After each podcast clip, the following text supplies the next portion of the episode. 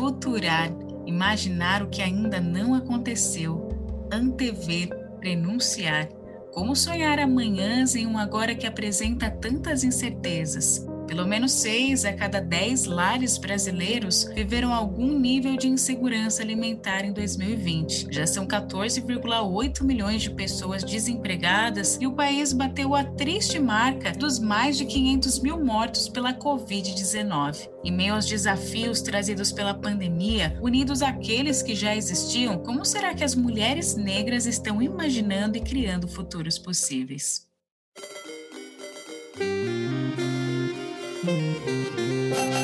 Sou Jéssica Moreira e essa é a série Futurar, uma parceria Conversa de Portão e Revistas Mina, que em três episódios vai conjugar o verbo futuro com mulheres negras que fazem acontecer no presente sem nunca esquecer do passado.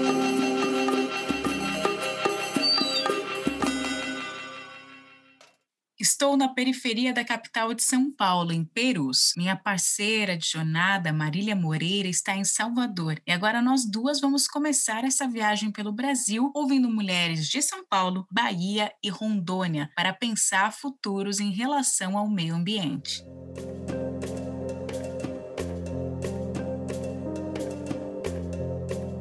Antes de começar nossa jornada, queria falar sobre uma ideia essencial para o nosso exercício de futuração, o afrofuturismo. Um conceito que, de cara, talvez faça você associar a ficção científica na literatura ou no cinema, mas que fala de ainda mais coisas. Para entender e poder explicar aqui, lemos vários artigos, ouvimos podcasts e conversamos com Zaika Santos, multiartista, cientista e pesquisadora do afrofuturismo, afropresentismo e African Futurismo e coordenadora do Black Speculative Movement no Brasil. E olha, daria para falar disso por horas, mas eu vou tentar resumir.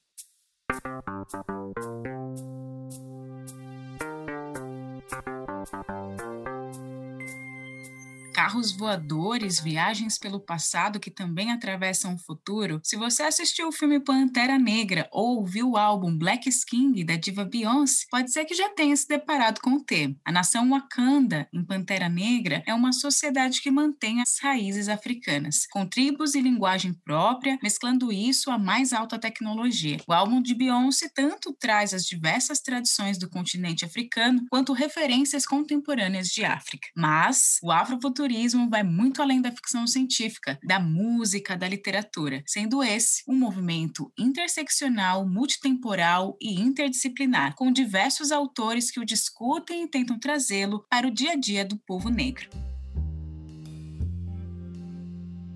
Termo afrofuturismo foi cunhado nos anos 90, mas uma das maiores referências é de bem antes. Sam Ra foi um pesquisador, jazzista e teórico que já na década de 60 dizia que o lugar das pessoas negras não era a Terra, mas o futuro. Embasado na chamada filosofia cósmica, em 70 ele organizou o curso O Homem Negro no Cosmos e também inseriu sua filosofia no filme Space is the Place. Na década de 80, temos a dama da ficção ficção científica, a escritora negra Octavia Butler, com seus livros voltando ao passado da população preta que mereceria um episódio só dela. Em 1992, o estudioso Mark Derry lançou um artigo chamado Black to the Future. Sim, que é bem esse jogo que lembra o filme Back to the Future, De Volta ao Futuro, mas com a palavra black preto em português, ou seja, pretos no futuro. Ele entrevista diversos artistas e pensadores que estão trazendo o conceito de afrofuturo naquele momento, principalmente na área de cultura pop e tecnologia, como os escritores Samuel Delany, Greg Tate e a crítica cultural Tricia Rose. Um pouco depois, em 1998, Alondra Nelson, uma socióloga norte-americana, foi fundamental para a propagação do termo, criando uma lista nomeada Afrofuturismo mesmo, com exemplos de diversos autores, artistas e possibilidades de aplicação do termo.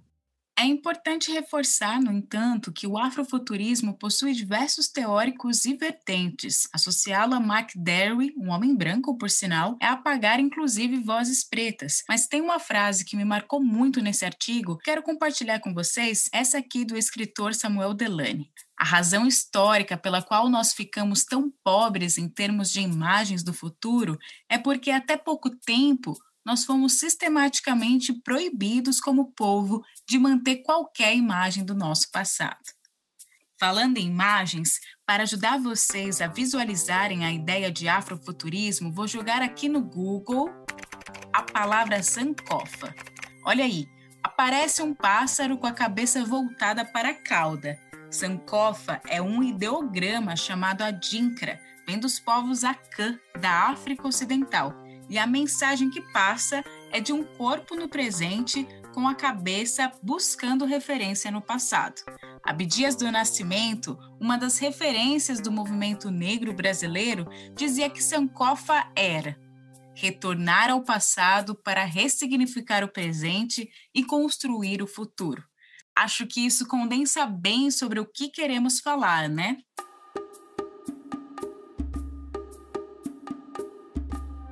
Agora que apresentei o afrofuturismo, vamos usar esse conceito para olhar para a questão ambiental aqui no Brasil. Para buscar no passado as imagens que nos foram negadas, eu e Marília chegamos no portão de Ana Lúcia dos Santos Silva, Donana, no quilombo Quingoma. Esse lugar, não só histórico, como também sagrado, é uma extensa área verde, com chão para correr, rios e muito fruto no pé. Está situado no município de Lauro de Freitas, divisa com Salvador. Aproximadamente 3.500 pessoas vivem no local, reconhecido pela Fundação Palmares como um dos primeiros quilombos do Brasil. O quilombo Quinguma data desde 1569, com a chegada dos três primeiros navios negreiros aqui na época da colonização. E o destino desses três navios era ir para o sul da Bahia, para a retirada de pau-brasil e o comércio. Então, os escravizados iam trabalhar lá. A palavra Quingoma vem da junção de Quingoma, que são os atabaques. Segundo Donana, Quingoma também era um rio que banhava as águas de Angola. Uma curiosidade: o Quilombo Quingoma está num bairro chamado Portão. Isso mesmo, existe um bairro com o nome da nossa conversa. Mas voltemos. Embora a Donana não tenha nem chegado aos 60 anos, a quilombola traz a marca da ancestralidade em sua fala. Aos 57, é a líder espiritual, a griot de seu território. Então, foi criada em Portão por minha avó, a Benedina de Brito, da qual eu herdei a herança de ser rezadeira, herdei a herança religiosa. Fui criada por ela, educada por ela até os 14 anos, quando ela faleceu. Mas antes dela falecer, ela me contou muitas histórias, muitas lendas, muitos causos. Era costume dela botar os netos sentados na esteira, ela no banquinho dela, com o cacetinho dela na mão, contando as histórias e trançando os cabelos da gente, né? Foi com Dona Benê que Dona Ana aprendeu que a gente, a natureza e o sagrado é, na verdade, uma coisa só. E para isso, ela retoma o tempo em que África e América eram um só continente. Nosso povo, quando nosso, nossos continentes eram unidos e hoje a gente é ligado pelo oceano. Quando nosso povo veio, os seus origens vieram também a sua religiosidade veio junto, porque isso não se separa, isso não se corta, isso não se suprime de alguém, nem do povo, não se suprime. Então, quando nosso povo veio, veio junto nosso ancestral, nossos ancestrais, veio junto nossos guias, veio junto ao Baloaê, para dar força a esse povo a resistir até hoje. Veio Yansan, vem todos os guias para ajudar o povo a resistir. Falar com Donana nesse momento de pandemia é encontrar e criar imagens de um passado que nos foi negado. Saber da ancestralidade, dos ensinamentos de suas mais velhas, fez de Donana uma defensora desse território, hoje ameaçado pela especulação imobiliária. É por isso que o quilombola, ele anda com os pés descalços. Quem é de axé anda de pé descalço, porque a nossa planta do pé sente a energia da terra. A terra nos alimenta, nos dá energia para a gente sobreviver, para a gente viver. Então, essa, essa lógica de destruir o meio ambiente para se formar uma selva de pedra é suicídio, é suicídio, é suicídio da humanidade, é suicídio, é matar o meio ambiente e dentro desse matar, morrer dentro dele. Donana diz isso porque mesmo com o reconhecimento do quilombo, a comunidade do Quingoma vem sofrendo situações de injustiças ambientais desde 2013, quando a concessionária Bahia Norte anunciou o projeto de construção da Vila Metropolitana Camaçari Lauro de Freitas, que vai cortar a área urbana do município e atravessar as regiões do quilombo caso se torne realidade.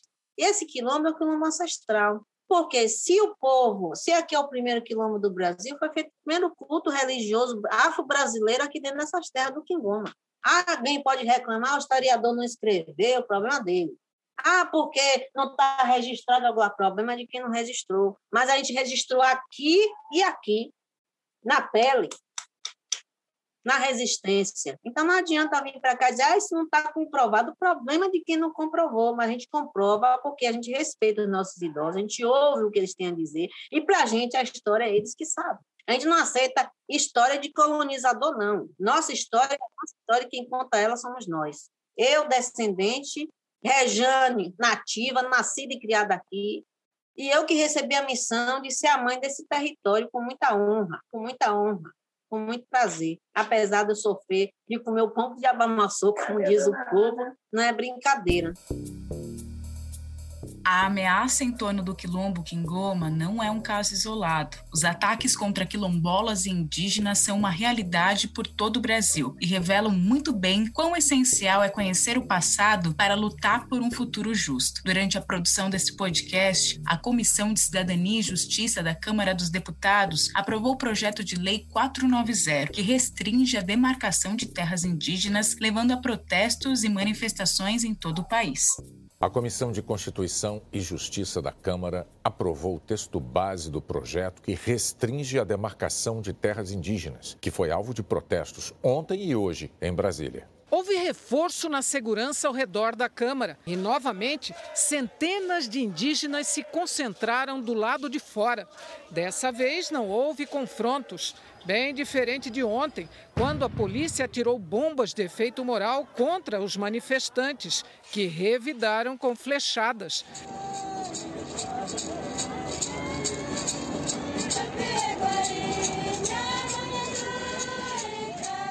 No dia 25 de junho, os povos indígenas Guarani Mubuá, das terras do Jaraguá, que fica a 15 minutos da minha casa, protestaram fechando a rodovia Bandeirantes, no extremo norte da capital paulista. Em um ato pacífico, com crianças e mulheres na linha de frente, eles mostraram seu apoio aos indígenas que estavam em Brasília e disseram mais uma vez não a esse retrocesso. Eu estive lá e ouvi a liderança indígena Sônia Aramirim. É, essa pele, como nós sempre estamos falando é a pele da morte, né? É uma pele que tira é, todos os direitos já conquistados pela Constituição de 1988. Então, ela tira direitos nossos, né? Direitos de vida, direito pela terra, é, direito de vivermos como povos indígenas. Então, é uma pele muito perigosa, mas o mais perigoso hoje é o marco temporal que vai ser votado no dia 30. O marco temporal, ele é, tira todas as demarcações de terra já demarcadas. Então, é, é um, um governo perigoso hoje que nós estamos vivendo.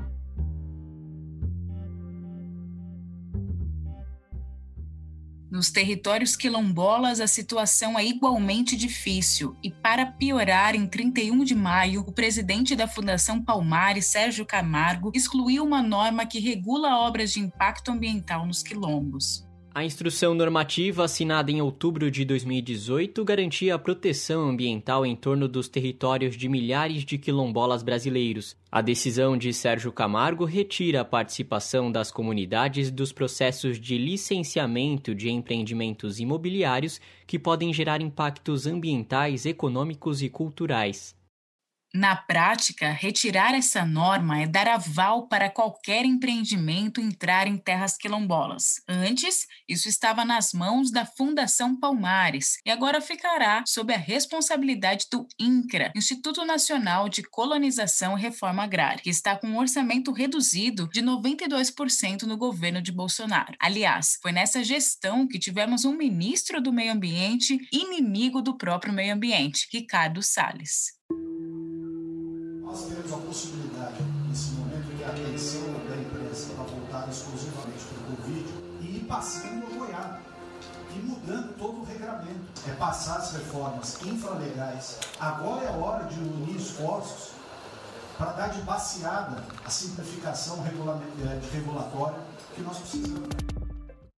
Salles pediu demissão no dia 23 de junho, mas foi substituído por outro inimigo dos povos tradicionais, Joaquim Álvaro Pereira Leite, aliado do agronegócio que integra uma família de fazendeiros de café de São Paulo que pleiteia um pedaço da terra indígena Jaraguá.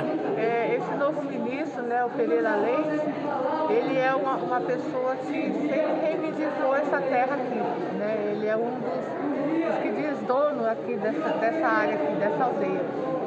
É, e ele é uma pessoa assim, ligada muito né, à, à, à, política, né? a família dele é toda, faz parte da política. No passado, em 2014, ele esteve aqui né, ameaçando as pessoas, falando que ia retirar, ia dar reintegração de posse para tirar os indígenas daqui. Falar de meio ambiente no Brasil de hoje é lembrar que a gestão que tenta apagar o passado dos povos de origem africana e indígena quer construir um futuro que exclui esses grupos. Isso é uma faceta do racismo ambiental, que nada mais é que a prática de destinar às comunidades e populações negras, indígenas, não brancas e periféricas os piores efeitos da degradação do meio ambiente. O Brasil ocupa a sexta posição no ranking dos maiores poluidores do planeta. E desde que Bolsonaro chegou ao poder em 2018, a política ambiental do país sofreu diversos retrocessos. Alguns exemplos disso são as queimadas do Pantanal e o aumento do desmatamento da Amazônia. O desmatamento na Amazônia foi o maior em 10 anos pelo terceiro mês consecutivo, de acordo com dados do Amazon, o Instituto do Homem e Meio Ambiente da Amazônia, que faz o monitoramento da região por satélite. Segundo o Amazon, foram desmatados 1.125 quilômetros quadrados de floresta no mês de maio, um aumento de 70% em relação a maio de 2020, quando foi registrado o desmatamento de 660 quilômetros quadrados. Mas assim como Donana, tem muita gente lutando e construindo um outro tipo de futuro. E para mostrar isso, agora a gente vai para a região da Amazônia Negra, em Rondônia. A Amazônia é uma ideia-lugar disputada por muitas mentes de ontem e de hoje. Essas mentes, além de repercutirem seus interesses na devastação desses territórios, perpetuam desigualdades por meio da estigmatização das mais diversas realidades e mundos presentes nessas regiões. Encontrar uma Amazônia da cor da minha pele, diferente do que eu imaginava, me permitiu acessar lugares que eu nunca pensei existir. Essa que você acabou de ouvir é a Marcela Bonfim. Marcela é paulista e economista de formação, mas foi ao chegar em Rondônia com suas lentes apuradas que ela realmente se encontrou, não só como fotógrafa, mas também como mulher negra. Vivenciar esses lugares, esses muitos lugares que constituem a Amazônia, me despertou consciência e diversas formas de invisibilidades, todas cultivadas nesses territórios, quase relacionadas aos povos originários, aos indígenas, que vão sendo apagados no tempo pelos recém-chegados pioneiros, numa tentativa neocolonial de cristalizar um marco zero posterior à história das origens da Amazônia. Um marcante fato ou forma de invisibilidade ocorreu e ainda ocorre no esteio de uma regionalização do corpo negro, a ponto de se tentar reforçar a ideia das raízes negras apenas restritas ao Nordeste.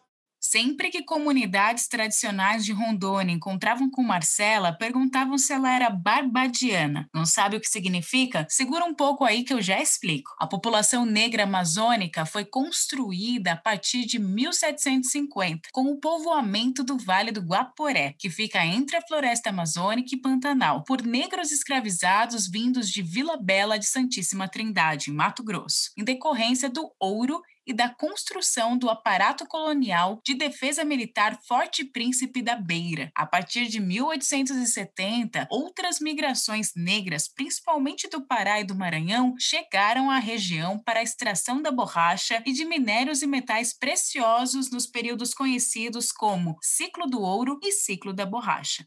Entre 1907 e 1912, trabalhadores da diáspora barbadiana hoje reconhecida como afro-antiliana pela historiadora Clarice Blackman, chegou às terras de cá qualificada e foi absolvida pela construção da Estrada de Ferro Madeira Mamoré, lugar de poder onde esses corpos negros quebraram com a ideia do lugar. Atualmente, novas diásporas se instalam na Amazônia, como os recém-chegados haitianos e venezuelanos.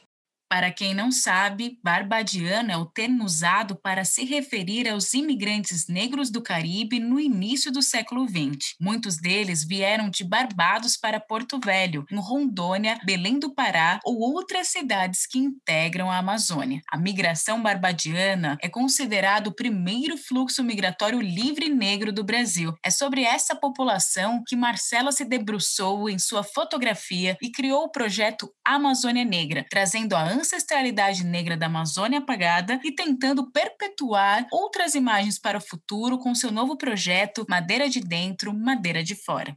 Hoje, prosseguir com esse desvelamento e circulação dessas histórias, imagens, corpos, é um modo de não deixar de ver como o corpo negro fez e faz o Brasil tal como ele é e, sobretudo, como o Brasil poderá ser quando admitir, se reconhecer e valorizar as suas raízes indígenas e africanas. Há uma Amazônia Negra que são várias.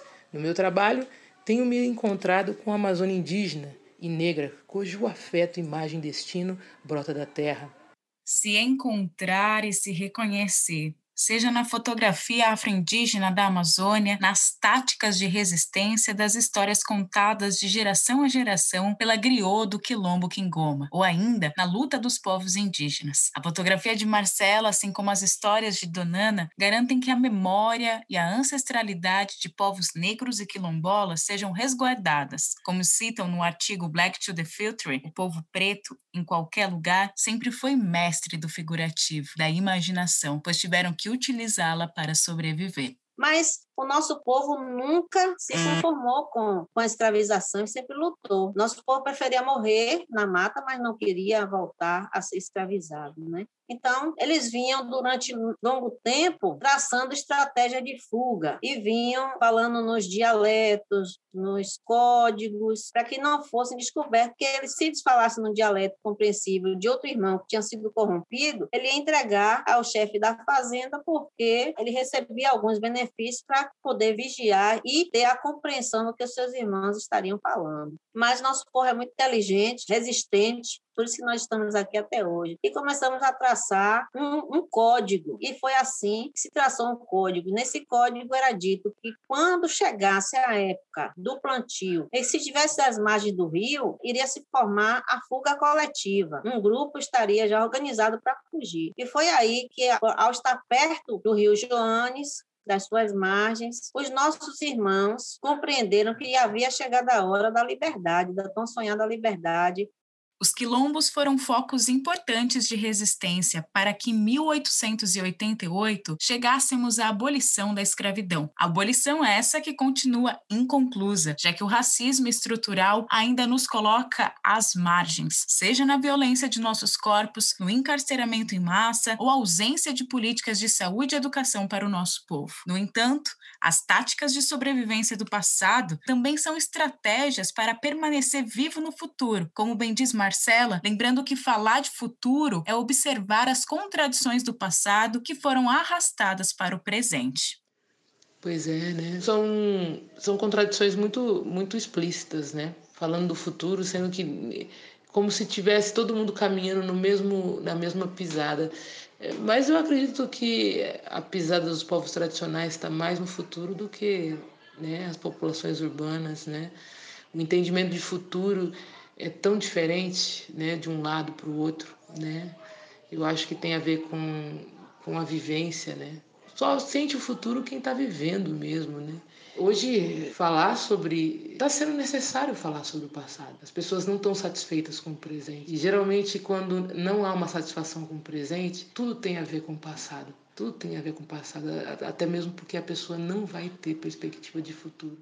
As perspectivas de Donana passam pela manutenção das histórias de seu lugar, mas também pela permanência desse território, sendo futuro no Quingoma sinônimo de luta no presente. Olha, eu, é assim, nós temos uma história, somos um povo de raízes, E o que a gente mais quer hoje é a titulação do nosso território para garantir de um território digno para garantir a permanência e a proteção do patrimônio humano, patrimônio cultural, patrimônio religioso, ancestral, territorial, físico desse quilombo.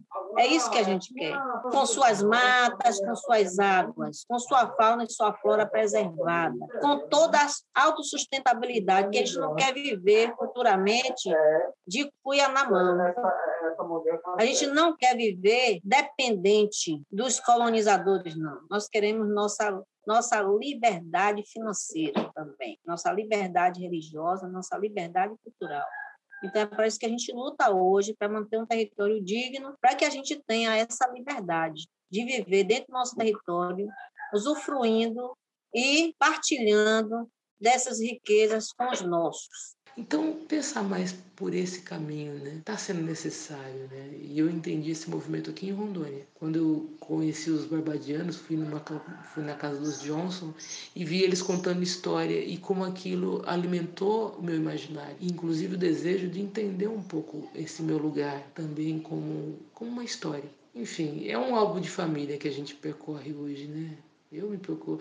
Bom, a Amazônia Negra para mim é esse álbum parece que faltava, mas hoje eu não gosto de falar na falta, eu gosto de falar no que eu tenho. E o que eu tenho já é muito, e a gente persegue contente e pensando nesse futuro, né? É necessário sempre voltar para trás, até mesmo porque isso se chama impulso.